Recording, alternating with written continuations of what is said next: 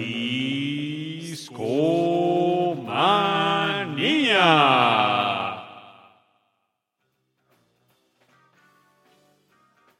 Discomaníacos, ¿qué tal?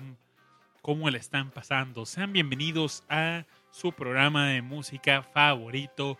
Por supuesto que hablamos de discomanía. Nos atraemos a dar tan tremenda afirmación. Esta noche me acompaña mi queridísimo amigo Aureliano Carvajal. ¿Cómo estás?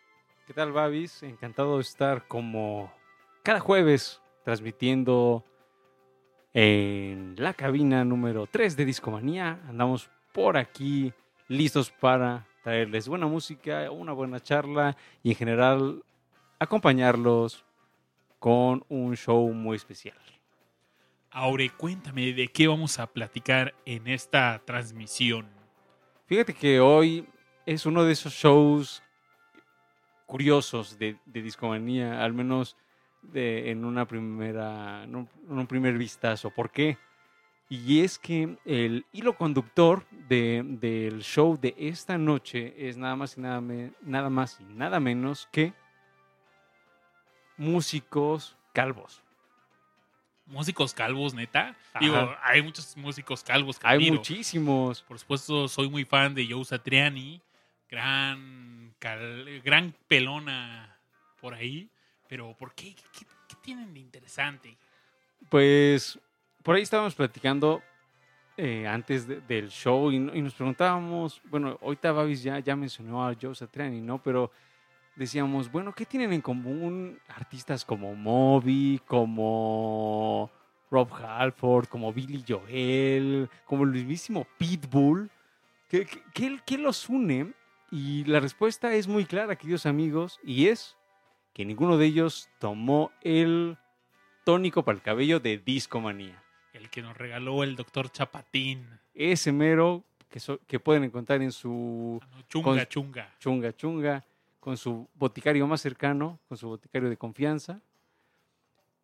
Ese tónico, pues no se lo tomaron estos muchachos y se distinguen por su brillante pelona. Lo, lo especial es que les preguntamos a ustedes en nuestras distintas redes sociales pues, si nos podían mencionar varios artistas y la comunidad de Discomaníacos se puso sumamente activa. Entonces, a lo largo de la noche estaremos leyendo pues sus recomendaciones de músicos calvos um, con, con una variedad de géneros. Creo, creo que eso es importante, ¿no, Babis? Que si, si tú ar- armaras así como este pues un abanico de géneros, te podrías encontrar con que al, casi casi por cada género hay un músico pelón que está ahí ah, dando lo suyo, ¿no? Entonces, por ejemplo, tienes a Moby, que es electrónica, pero quizás puedas mencionar, no sé, a Rob Halford, que es de Judas Priest, que es algo completamente diferente, ¿no? Entonces, las posibilidades son muchas y ya verán que la selección musical estará de 10. Ni un pelo de tonto tendrán. Ni un pelo de tonto y Aure, hay una. Hay uno, un motivo del tema, ¿no? ¿Cómo fue que llegamos a un show de calvicie? un show de calvicie, amigos. Fíjense, fíjense nomás. Pues sucede, como muchas cosas que, que pasan alrededor de Discomanía, hay una historia detrás. Y la historia detrás era que mm, terminando un show de Discomanía hace algunos, algunas semanas, pues íbamos por la calle conversando y la plática giró hacia recordar pues la época de la prepa, de pues del, del ayer, la época del ayer y recordábamos a un amigo que ya en la prepa tenía aquellas en- entradas lo, suficien- Tremendas. ajá, lo suficientemente grandes como para que ya supieras que para los estamos hablando que él tendría como 17 años Sí, en la ese de la entonces, ¿no? en la prepa. Exactamente, entonces que, que quizás a sus 23 ya podríamos, ya, ya estaba, estaría sufriendo de, de- de muy poco cabello, ¿no? Entonces, de ahí nos seguimos platicando acerca de, de cómo la vida está rodeada de pelones. Y mm, naturalmente, como la música es lo que nos une, llegamos al tema de, de músicos calvos. Por supuesto va a ser un show que lo vamos a llevar con mucho respeto porque los siguientes músicos portan o no portan esta melena con una, de una forma muy digna. Portan su brillo, el brillo. Portan su brillo, claro.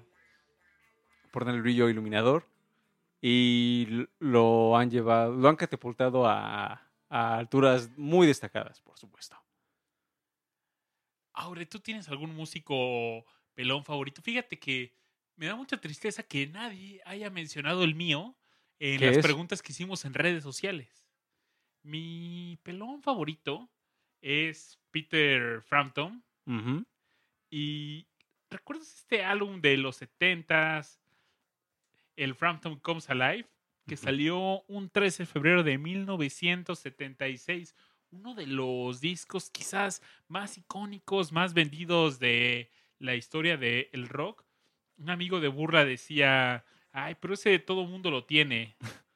y pues resulta que Peter Frampton en la portada de este álbum luce una tremenda mata. Si pudiéramos describirlo, hay un fondo ligeramente azul y se ven los pelos chinos de Frampton, una cara perpleja. Y pues hoy, a sus 69 años, Peter Frampton Se despidió de esa, se de esa despidió de, y desde hace varios años, ¿eh? Aure? Sí. Es más, si ustedes se dan una, una vueltecita ahí, es más, busquen, no busquen el disco, busquen Peter Frampton 1976. Le van a salir múltiples fotos de él, pues, en distintos conciertos, ¿no? Y sale con la camisa abierta, con la melena, este, pues, cubriéndole, pues, prácticamente toda la, la cabeza, ni siquiera se le ven las orejas. Y en general se ve como un muchacho muy eh, vital, muy, muy juvenil, muy rozagante y lleno de vida. Y algo muy triste, Aure, es que Peter Frampton está en su última gira. Y no es como esas giras de.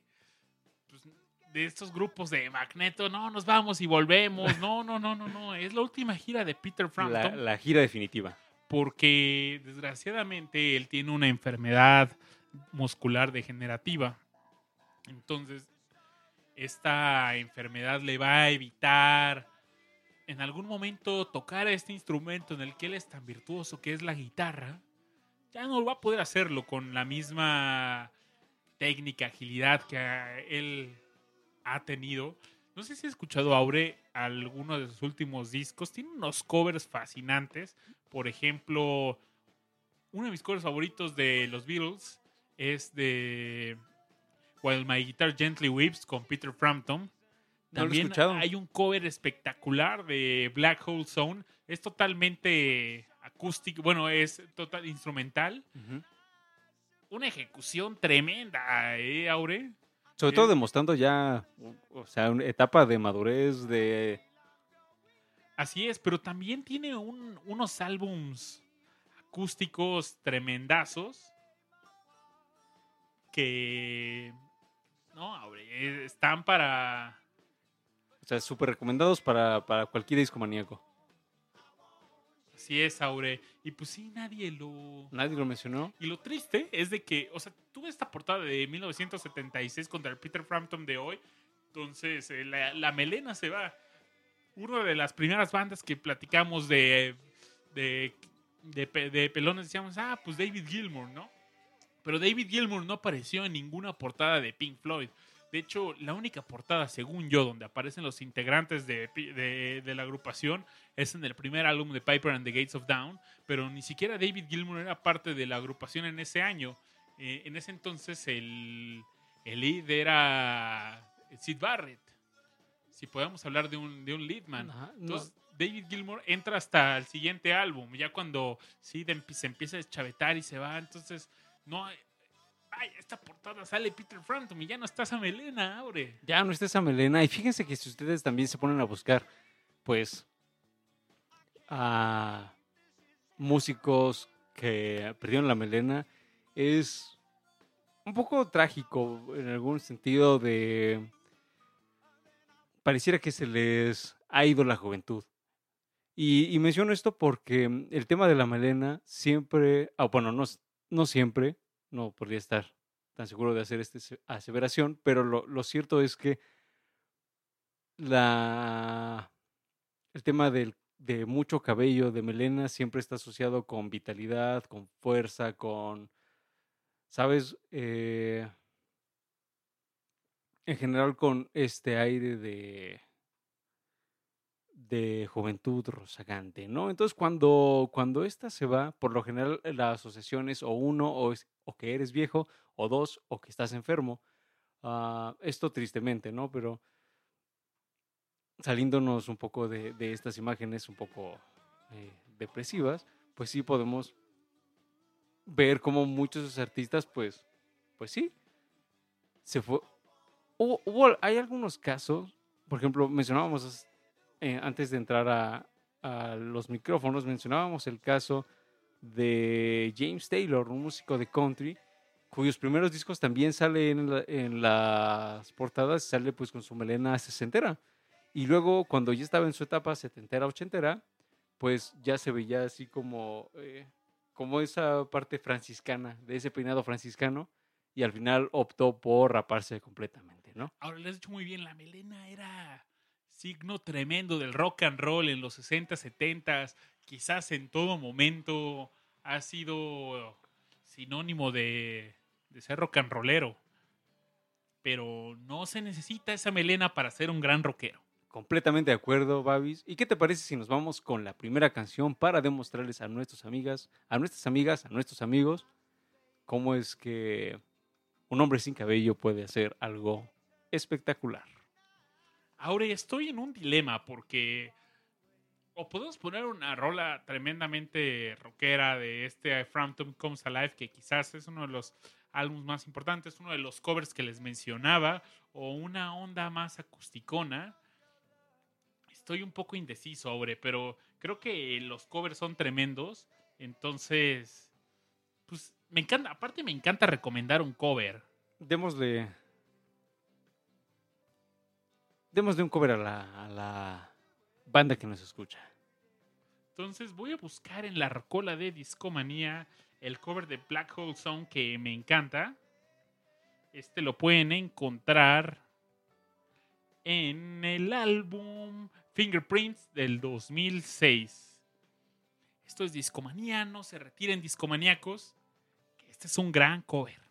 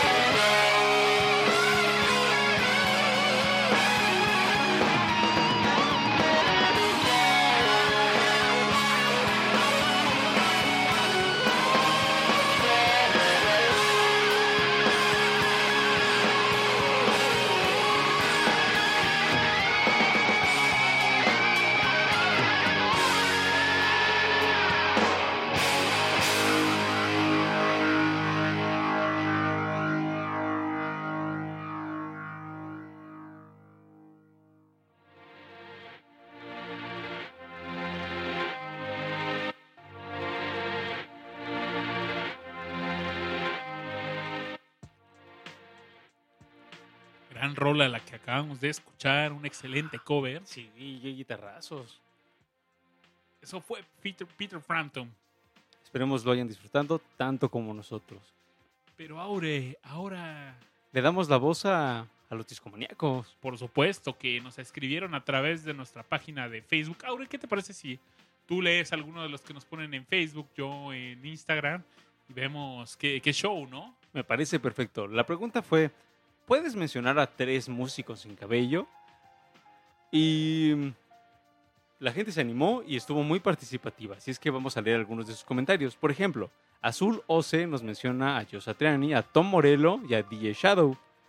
Alberto Chinansky nos menciona a Rob Halford, Scott Ian, Kerry King, Satriani, Lars Ulrich, Mark Rizzo y en general dice que hay un chingo. Y la verdad es que sí. Antoine Liveson nos menciona a Billy Corgan.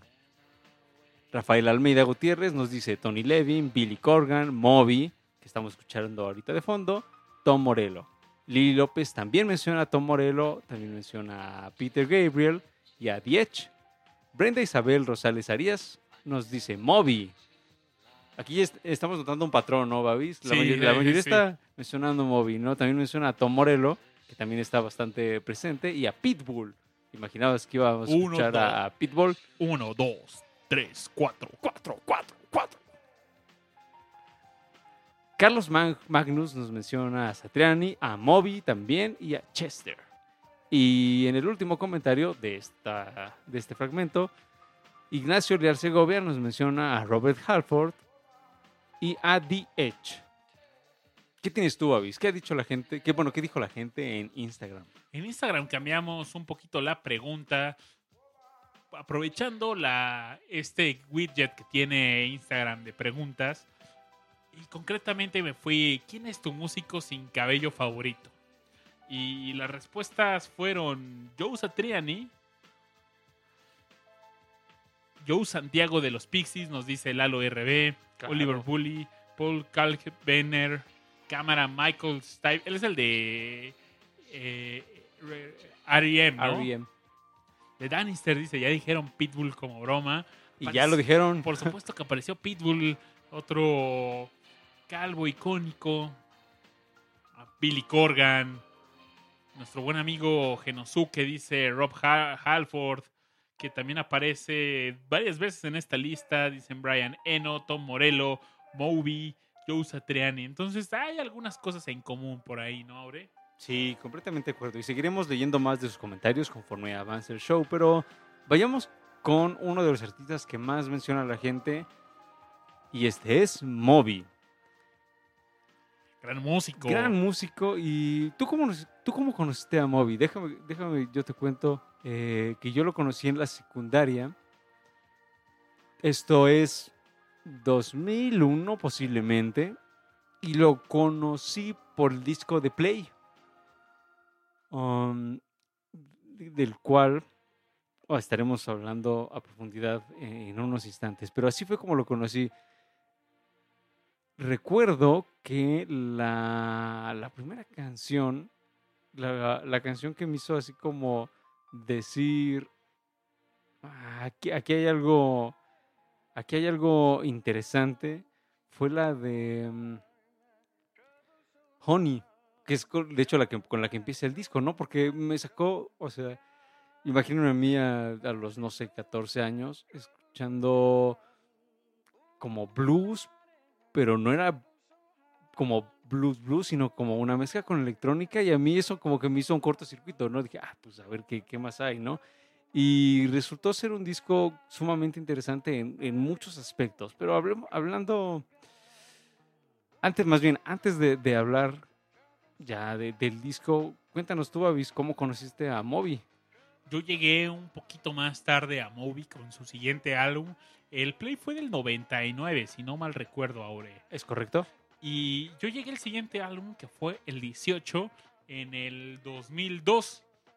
En ese entonces, pues yo, pues yo creo que estaba en la secundaria también, ahora no estoy tan seguro, pero lo que sí recuerdo es que lo conocí por este video de We're All Made of Stars, que me encanta donde él sale con un traje de astronauta, De hecho, la portada sale él, si ustedes recuerdan, con un casco con un de... casco astronauta. Ujú. Y también quizás lo otro approach que tuve hacia Movie, que fue de una forma indirecta, es que había un FIFA que tenía una de sus canciones. No me acuerdo ni qué FIFA, ni qué, ¿Y qué canción? ni, ni qué canción. Era la de Bo- Body Rock, Uf, Body Rock. pero no me acuerdo en qué FIFA era, Ta, pero ta, ta, yo creo que era como en el ta, 2000 ta, o algo así. Entonces, eh, fueron mis dos. Es como conocí a Moby. Pero hay algo que. que está curioso de Moby porque. Síganos en sus redes sociales. Hace un par de años estaba muy activo, cada vez lo veo un poco más flojón en ese aspecto. Pero en Twitter está como este, The Little Idiot o algo por, por el estilo. Y en Facebook, pues con su cuenta per- personal de Moby pero pone un montón de, de fotos así como de cómo es la vida diaria de Moby. Entonces, pero pone post di- siempre como con un toque divertido, así como ah, eres adulto cuando tienes peluches de, en tu escritorio y ves un, así como un escritorio súper limpio y un, y un peluche de un perrito ahí en el escritorio. Ajá. O hay una foto, me acuerdo, donde salía él con pelo. Entonces decía, wow, yo no me imaginaba Moby con pelo. Y salía así como que tocando un edificio. De hecho, en los primeros álbumes de Moby puedes verlo todavía con un poquito de pelo. Eh, tenía el pelo quebrado, por si tenían la duda. Mm, hay, yo estuve viendo un documental de, de Moby que se llama Go, haciendo alusión a su primer single. El documental se llama Go, a Film About Moby. Y ahí hay algunos fragmentos en donde sale él con cabello. Y de hecho tenía el cabello pues relativamente largo. Se, con la con la longitud de su cabello se le aplastaba mucho y solía ocultar, se, tap- se tapaba la cabeza con gorritos o con cosas así, ¿no? Más adelante tal vez hablemos así como de cómo se, se puede ocultar la calvicie y el gorrito es una... Gorrito es... es ahí hay algo, hay algo en el gorrito. Moby era como de, la, de una hoodie, ¿no? Ajá. Y, pero sí hay músicos que, por ejemplo, Tom Morello siempre sale con, Con la una gorra. gorra. O Edge también con un gorrito. Sí, sí, siempre hay formas de... De, de, De taparse la cabeza. cubrirse la Sí, cabeza. no vaya a ser que llegue el chiflón y no queremos que les dé un aire. Pero vol- volviendo con Moby, centrémonos en, en una... Creo que, creo que Moby merece un, un show especial, ¿no? Hay, hay en este documental que les menciono, el de Go, hay grandes anécdotas que nos llegan a hablar desde su formación, desde... Pues él llegó a vivir en una fábrica abandonada y contaba que ni siquiera tenía servicios básicos, ¿no? Y tenía que medio lidiar ahí con la vida, con de X o Y manera, y así se las gastaba Moby en su aventura por Nueva York, tocando en, en discotecas underground. Y algo interesante, y con esto quisiera partir, es que él, cuenta, eh, justo en una de estas entrevistas del documental, que él tocaba en estos sitios underground que eran así como grandes bodegas, imagínense, bodegas abandonadas y demás. Pero para el, público para quien él tocaba era fundamentalmente como, comunidad LGBT, um, negros y latinos. O sea, eran minorías básicamente. Y él menciona algo muy especial que, que me, pareció muy curioso porque dice, en realidad, eh, si comparas así como lugares de rock para bailar versus lugares eh, como underground, underground para bailar, en realidad la verdadera buena música para, para bailar es justo en estos lugares porque es aquí en donde la gente va a bailar y van a bailar de 9 de la noche a 5 de la mañana. Y esto él lo contrapone con, con los bares, como que nos podemos imaginar, donde hay alguien tocando rock. Dice, no, es que ahí los hombres van y, apenas mueven la cabeza, sí mueven. La mayoría de los hombres heterosexuales está buscando a ver, a ver quién se liga. Y si no se liga a nadie, pues se tomará una chela y se irá a su casa, ¿no? Versus los hombres homosexuales ah, que iban a estos lugares de underground, que ellos iban a bailar y, a, y bailar, bailar, bailar y como en un trance de bailar, ¿no? Entonces, incluso hay, hay footage por ahí en donde sale Moby también con una personalidad súper no agresiva, pero llena de energía, ¿no? Gritando y todos así como en un trance propia de la música electrónica que él tocaba, ¿no? Él era DJ en estos escenarios, ¿no? Fast forward, en 1999, Moby ya era más que conocido, ¿no? Pero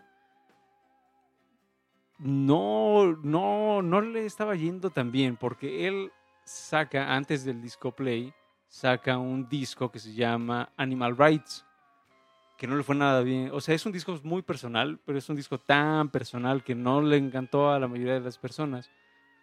Ahí en este disco él se enfoca mucho en el punk, se, se enfoca mucho en básicamente los géneros con los que él creció durante los 70s, en su, no sé, infancia y adolescencia, ¿no? Al disco le va muy mal, no vende nada, la crítica eh, mm, no vende, no nada, ¿no? Entonces, Moby entra en un estado depresivo a tal grado que él dijo, no, pues, este, dudaba yo de seguir con la carrera de músico, ¿no? Porque, porque las cosas pintaban mal.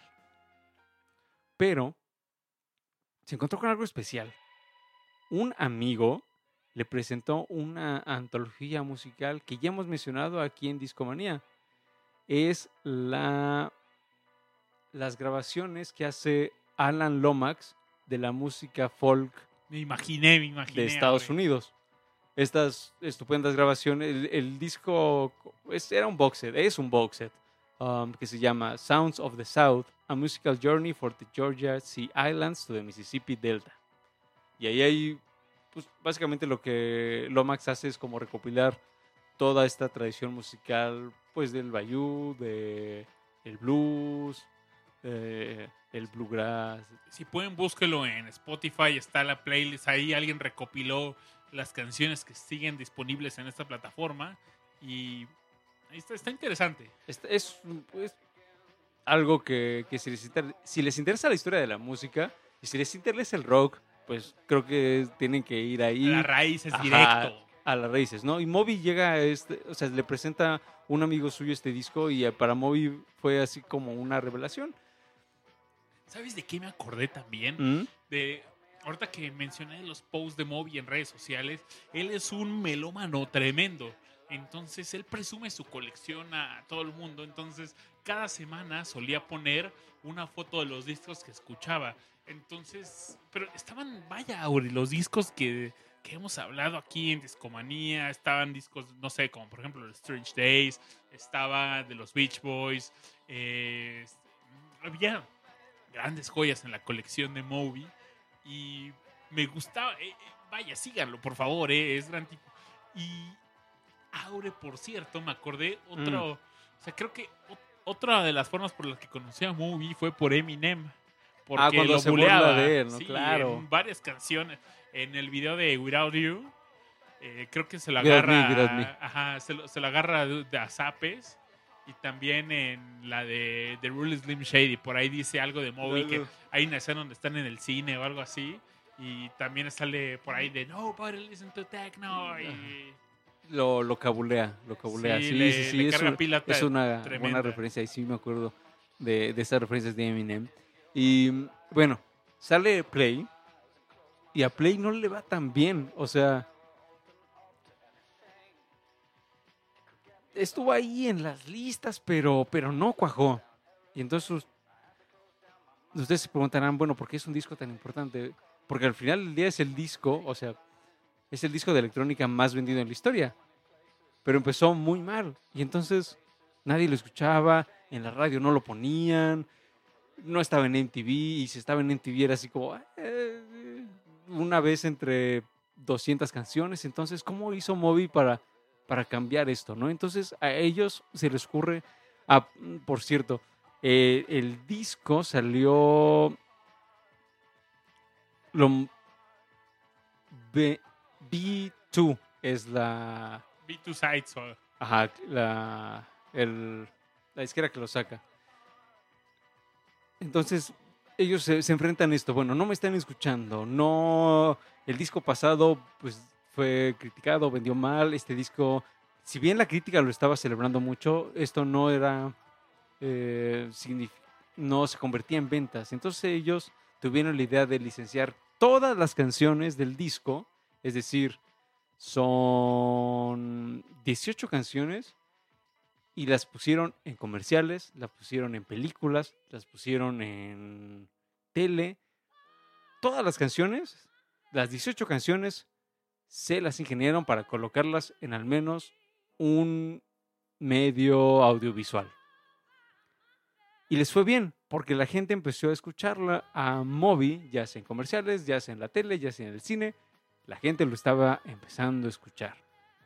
Y por ahí hay una, hay una cita que, dice el propio Moby que, que menciona, o sea, que llegó a estar en comerciales desde Volkswagen, desde American Express, es decir, se las ingeniaron para poner su música en donde la gente lo, lo fuera a escuchar, aunque no fuera el radio, ¿no? Lo que sucedió fue lo siguiente, o sea, él estaba bastante deprimido y dice, um, febrero del 2000, estaba en Minnesota y muy deprimido, y mi manager me habló para contarme que Play se había convertido en el número uno en el Reino Unido, incluso superando al disco de Supernatural de Santana, que por cierto es un gran disco, y dice, y yo me sentí como, me estaba preguntando, el, el disco había salido hace 10 meses. ¿Cómo es, que, ¿Cómo es que de pronto se volvió el número uno, no? Y luego cuando me enteré, de la nada, las cosas estaban cambiando. Después llegó a ser número uno en Francia, llegó a ser número uno en Australia, en Alemania, y se siguió apilando. Y luego, la semana en la que Place fue estrenado, vendió apenas unas 6.000 copias. Imagínense lo mal que estaba, 6.000 copias.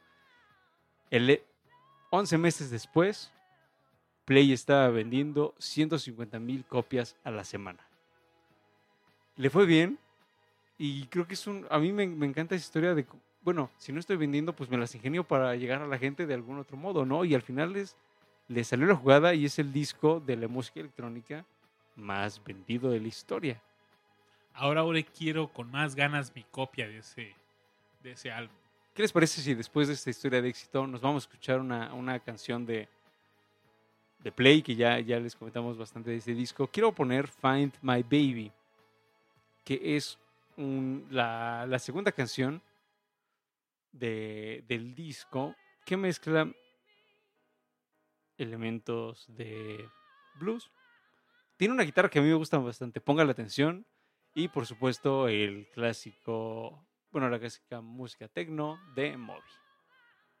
Vámonos con Find My Baby y regresamos aquí a Discomanía. Rocó la lista, Aure.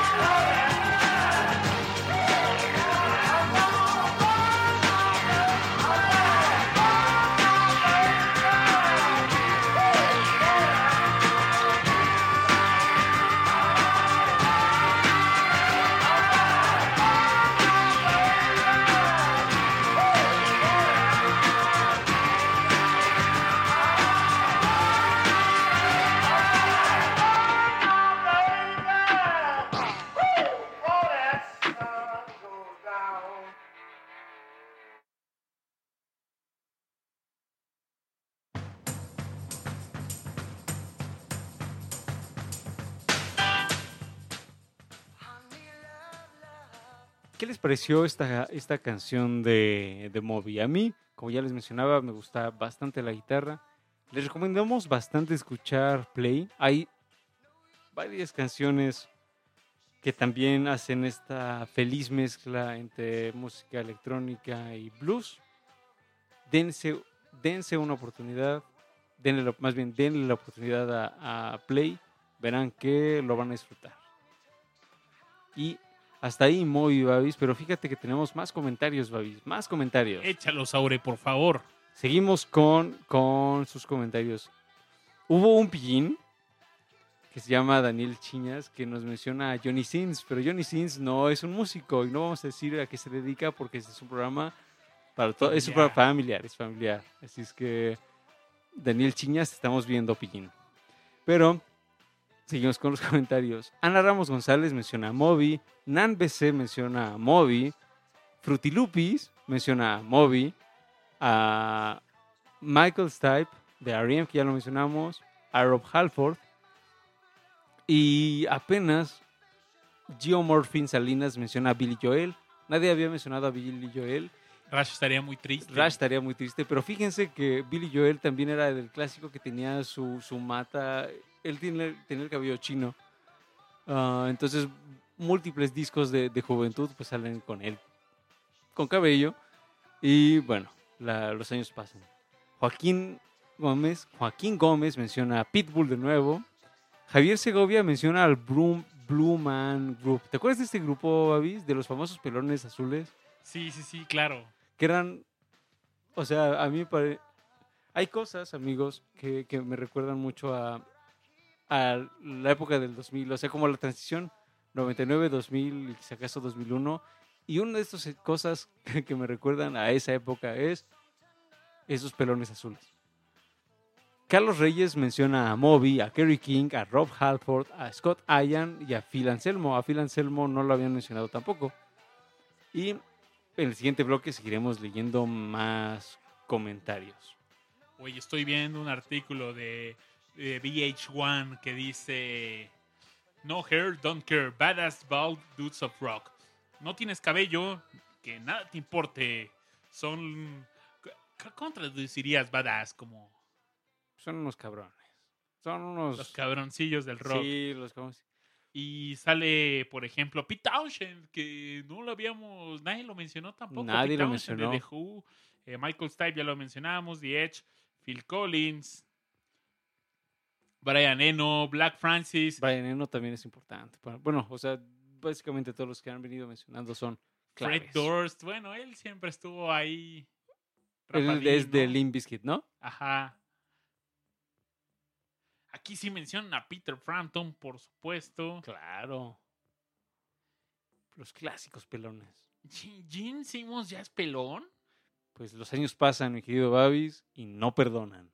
Tengo que ver eso, ¿eh? No, no, no lo creo, ¿eh? Pues porque traía buena mata, ¿no?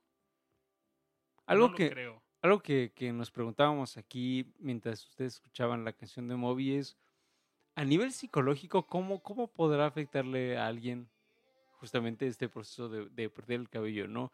Y sería interesante, eh, no sé, descubrir, pues, qué pensaban estos músicos que en sus años mozos tenían el cabello hasta, no sé, por, pienso, me acuerdo mucho de esta foto de mm, de David Gilmour cuando sale con Paul McCartney y su esposa, que está- está- están como en un concierto y salen pues todos con, bueno, más bien sale, sale David Gilmour con su mata pues larga, ¿no? Entonces, de, de esa época de, de Pink Floyd y em, bueno, los años pasaron y ahorita ya David Gilmour pues no, no, no, tiene, no tiene cabello, ¿no?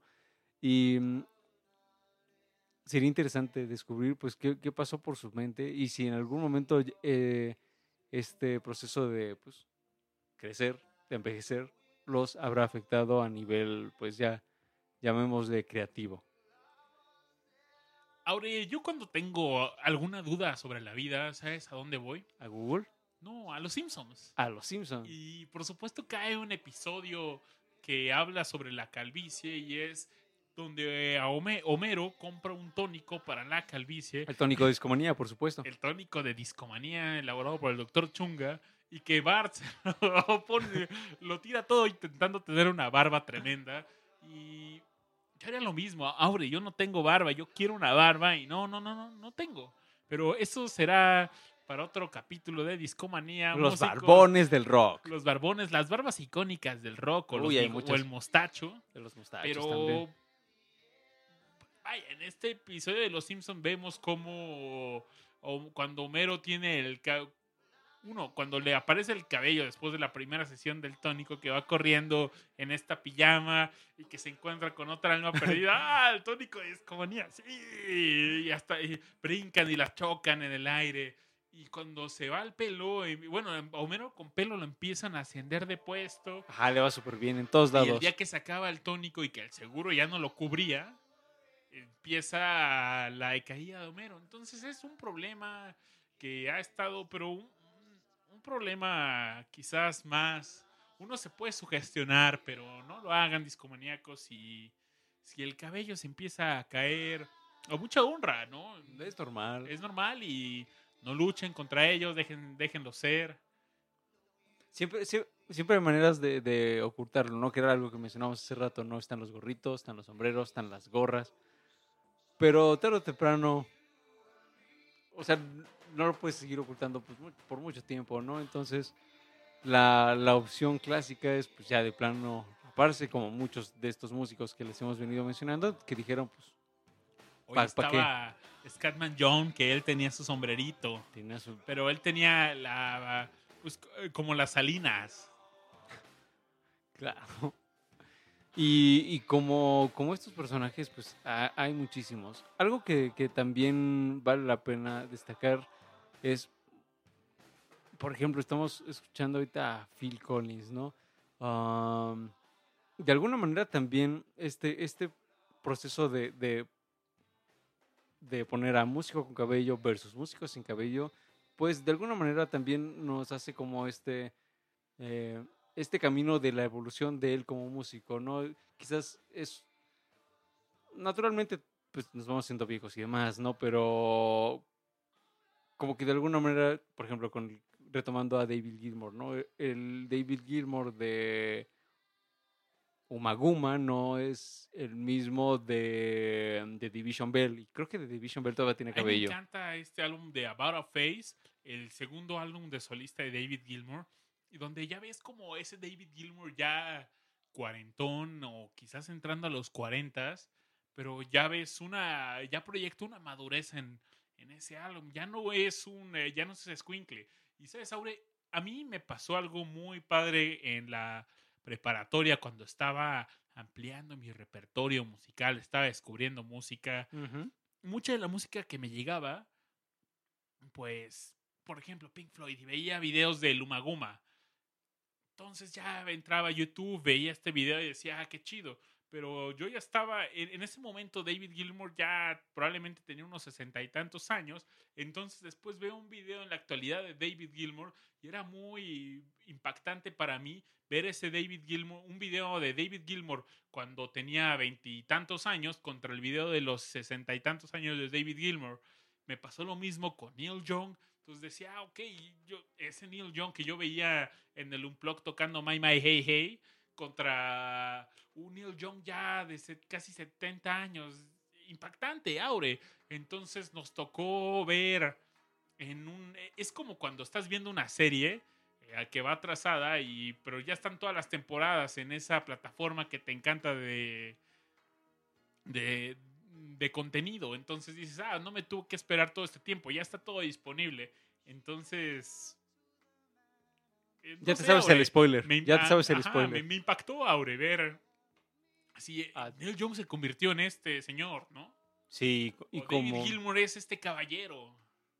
como esos, pues ha- hay muchos, ¿no? Es más, muchos de los que ya han mencionado a, a ustedes discomaníacos, pues actualmente ya, bueno, no tiene cabello, ¿no? Pero lo- aquellos que tienen barba, ya la barba ya es más gris que negra, Claro. por O sea, ejemplo, ¿no? Phil Collins llegó a Tarzán, ¿no? Que Phil Collins, no sé si cuando era joven se imaginó que iba a estar en una película de De Disney. Disney, ¿no?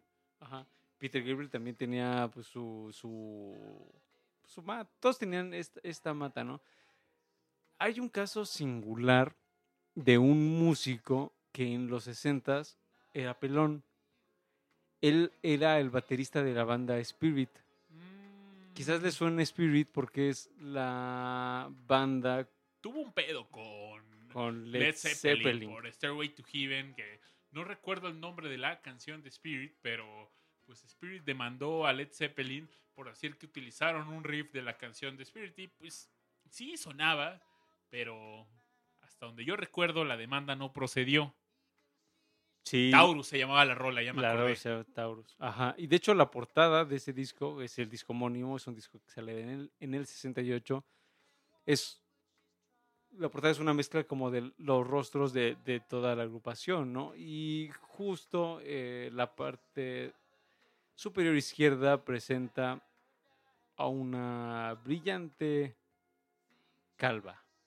Tristemente no recuerdo el nombre del baterista, ahí sí les fallo, pero siempre me llamó la atención que en una época en donde todos estaban dirigiéndose hacia la griña más loca, este artista dijera, no, yo me voy a rapar. Y rapado se quedó. Oh, hay un, un, caso interesante.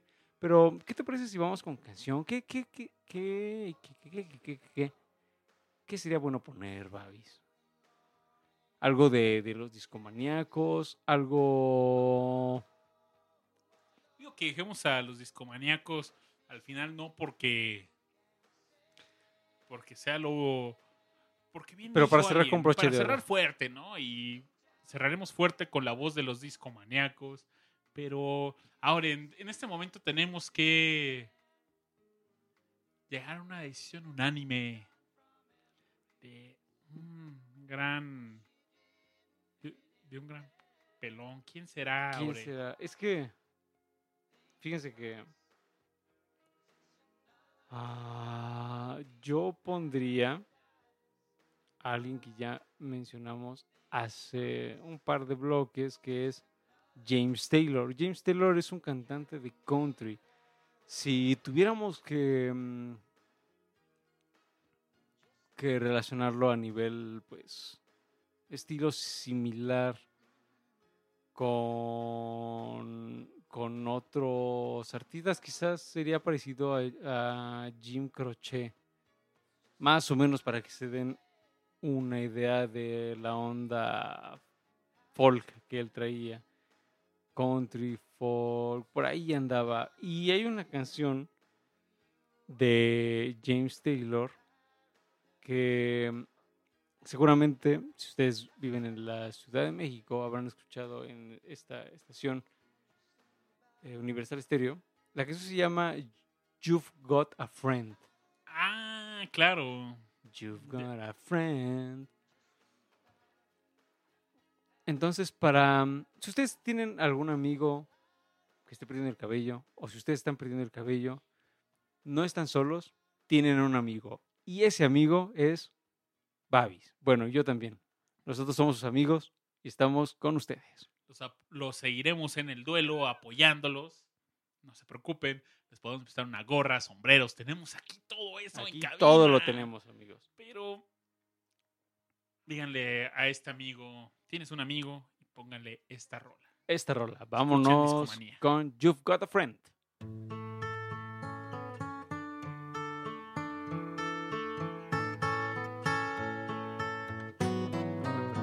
when you're down and trouble, and you need a helping hand. And nothing well nothing is going right.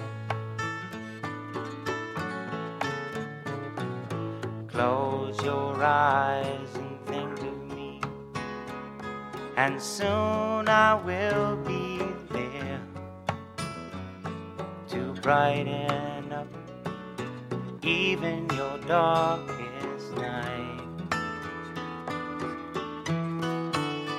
You just call out my name, and you know wherever I am, I'll come running. Oh, yeah, babe, to see you again.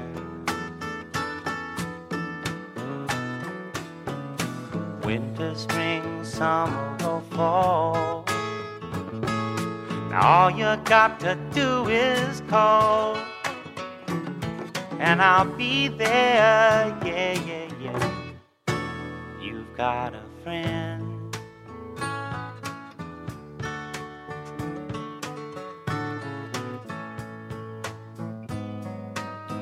If the sky above you should turn dark and full of clouds, and that old north wind should begin to blow.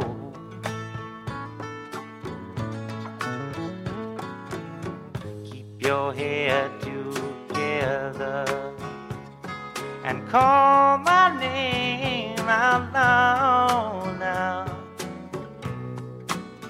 now. I'll be knocking upon your door.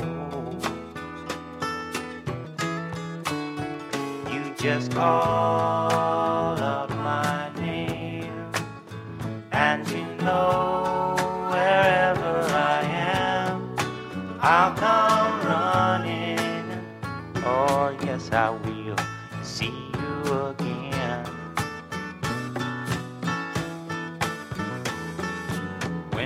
spring, summer, or fall.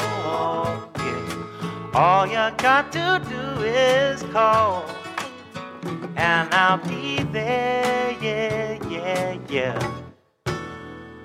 Hey, ain't it good to know that you've got a friend people can be so cold? They'll hurt you and desert you. Well, they'll take your soul if you let them. Oh, yeah, but don't you let them. You just call out my name, and you know wherever I am, I'll come running to see you again. Oh, babe, don't you know about winter, spring, summer, or fall? Hey, now all you've got to do is call. Lord, I'll be there, yes, I will. know You've got a friend. You've got a friend, yeah. Ain't it good to know you've got a friend? Ain't it good to know you've got a friend? Oh, yeah, yeah, you've got a friend.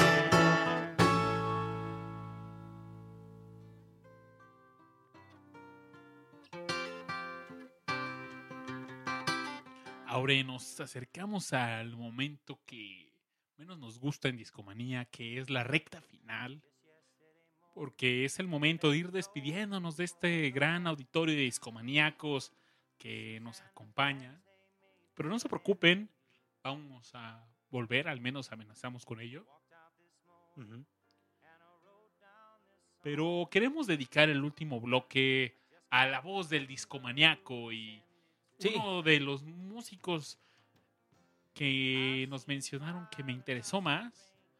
Y creo que a ti también, Aure, fue el mismísimo Billy Corgan. Corgan de los Smashing Sí, Pumpkins. de hecho voy a leer ya la última, la última tanda de, de comentarios de, de discomaníacos y discomaníacas. Eduardo Bautista García menciona justamente a Billy Corgan, a Black Francis y a Phil Collins. Mau RMX menciona a Billy Corgan, a Moby de nuevo. Mo- Moby. Moby, ah, Mo- es, icónico. Y, y sabes qué? Se me olvidó decirles. eh, es en- el primero que piensas, Aure, yo creo. Y es bien interesante porque justo en el documental que les mencioné hace rato, el de Go, por ahí, como buen documental, pues hay entrevistas a, no solo a- al artista en sí, sino también a sus relacionados, a periodistas, etcétera. Y una periodista, no recuerdo el nombre, pero dice, em, tú posiblemente no has escuchado ninguna, es más, tal vez sí has escuchado alguna canción de Moby, pero ni siquiera sabes que es de él. Pero si a ti te mencionan Moby, la primera imagen que viene a tu mente es sujeto pelón que hace música. O sea, como que es muy fácil identificar Moby igual pelón igual música. Ni, puedes ni siquiera saber qué toca electrónica. Podría tocar este bachata. Pero identificas a él como personaje pelón. Y creo que también, o sea, ya, por supuesto, ya entrando a la, a la parte de las conclusiones, es muchos de estos músicos se distinguen justamente por ese- esas cabezas brillantes y rapadas. Se distinguen desde de los múltiples peinados que hay entre los músicos que sí juegan con su cabello, ¿no? Algunos lo cortan, algunos lo tienen largo y demás, ¿no? Pero No todos pueden ser Brian May, que llega a esta edad Con la misma mata. Vi una foto donde ponían la mitad de su cara de joven, la mitad de actual, y dices, está igual, es tremenda. no se hizo gris. Exacto. Um, pero sí, o sea, es fácil identificar a un músico pelón y creo que eso pasa mucho con Moby y Moby creo que hasta lo aprovechó como él como personaje, ¿no? Entonces, por ahí Elda García menciona a Peter Gabriel, a Phil Collins, a Moby de nuevo. Luis Solís menciona a Phil Anselmo, a Billy Corgan, a Scott Ian, Ian, a Carlos Reyes menciona de nuevo a Moby, a Rob Halford, a Phil Oye, Anselmo. pues ya Moby es nuestro pelón favorito. Moby es nuestro pelón favorito. Eh, es alguien que, que seguramente habrá aprovechado muy bien el marketing de sí mismo y se supo vender. Y, y sí, cuando alguien, cuando alguien le preguntas, oye, dígame un músico pelón, posiblemente te diga Moby. Ganó Moby, ¿no? Ganó Moby. Y también otro muy popular fue Pitbull, pero aquí no juega. Lo mencionamos. No mencionamos. Lo mencionamos, lo mencionamos, por supuesto, pero llegamos a, a esta parte final de Discomanía, amigos. Creo que justamente si hay, si hay un disco que podríamos decir así como uno de los puntos más altos de, de Billy Corgan, y no solo de Billy Corgan, sino de The Smashing Pumpkins en, en, en general, pues es el Melancholy and the Infinite Sadness, ¿no? Es Gran este disco del álbum. 95. Eh, gran, gran disco, pero también una historia muy trágica, la que acompaña la historia de esta agrupación, porque ¿Por qué, no, Babis? no todas las agrupaciones son una democracia, eh, quizás sean más con una relación amorosa, la gente se conoce, empiezan a ver fuegos artificiales juntos y empieza a ocurrir magia, pero el problema es que las relaciones terminan tarde o temprano, otras más rápido que otras, algunas serán más estables, pero hay aquellas donde la ruptura en la explosión es, un- es una explosión tremenda. Y The Smashing Pumpkins estalló de una forma tremenda porque pues, Billy Corgan llegó en algún momento donde quería pues, prácticamente tocar casi todas las líneas de guitarra, bajo, en esto empezó en el álbum de 1933, de 1993, Siamese Dream, y empezó a tener problemas con el guitarrista, el bajista, el baterista, pero fue en 1996, en el año que aparece este álbum, donde el tecladista muere en pleno tour con una sobredosis de heroína. Esa misma noche el baterista tiene una tremenda sobredosis de, heroína, lo, sacan de la agrupación, más, más adelante llega, pero eh, no sé, la- la relación ya era muy frágil y la agrupación dice vamos a cerrar este esta historia. Afortunadamente después llegó, hay una reunión y siguen haciendo tours, pero En este momento sí era una etapa crítica. sí, pero gran álbum eh, el que acabas de mencionar, Aure. Y creo que si, si tuviéramos que, que,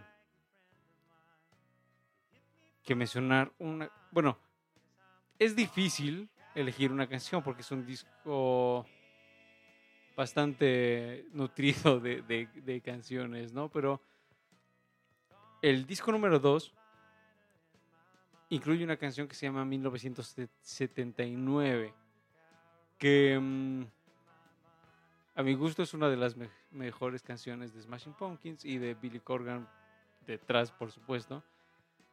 A mí me gustaría cerrar con esta canción, sobre todo pensando en to- en todos ustedes, discomaníacos y discomaníacas que mencionaron a Billy en sus comentarios. Creo que 1979 es una canción que, que, que tiene la magia del pop, la magia de el rock alternativo y los la, la saben expresar de una manera grandiosa. Sobre todo, Aure, es un, a- es un álbum, un sonido tan representativo de los noventas, de esa música que sonaba en esa década. Sí, definitivamente. Y curiosamente, pues dos de nu- nuestros músicos son noventeros. Los Moby es. No, bueno, el disco que pusimos de Moby es 99. Este es 95. Entonces anduvimos mood noventero, al menos 50% del show. Pero Que cierra así. que cierra así, amigos. Recuerden seguirnos en nuestras redes sociales. Estamos en Discomanía FM en Instagram y Twitter. Y en Facebook estamos como Discomanía Podcast. Discomaníacos, si les gustó este podcast, por favor, recomiéndanos con sus amigos. Díganles, escuchen Discomanía, está bien chido. Y no se pierdan ni un solo episodio. Tenemos ciento veintitantos episodios por ahí disponibles en este momento. Discomaníacos, llegó el momento de retirarnos. Solo esta vez. Y amenazamos con volver. Es correcto. Hasta la siguiente emisión y nos vamos con 1979. Vámonos. Chao.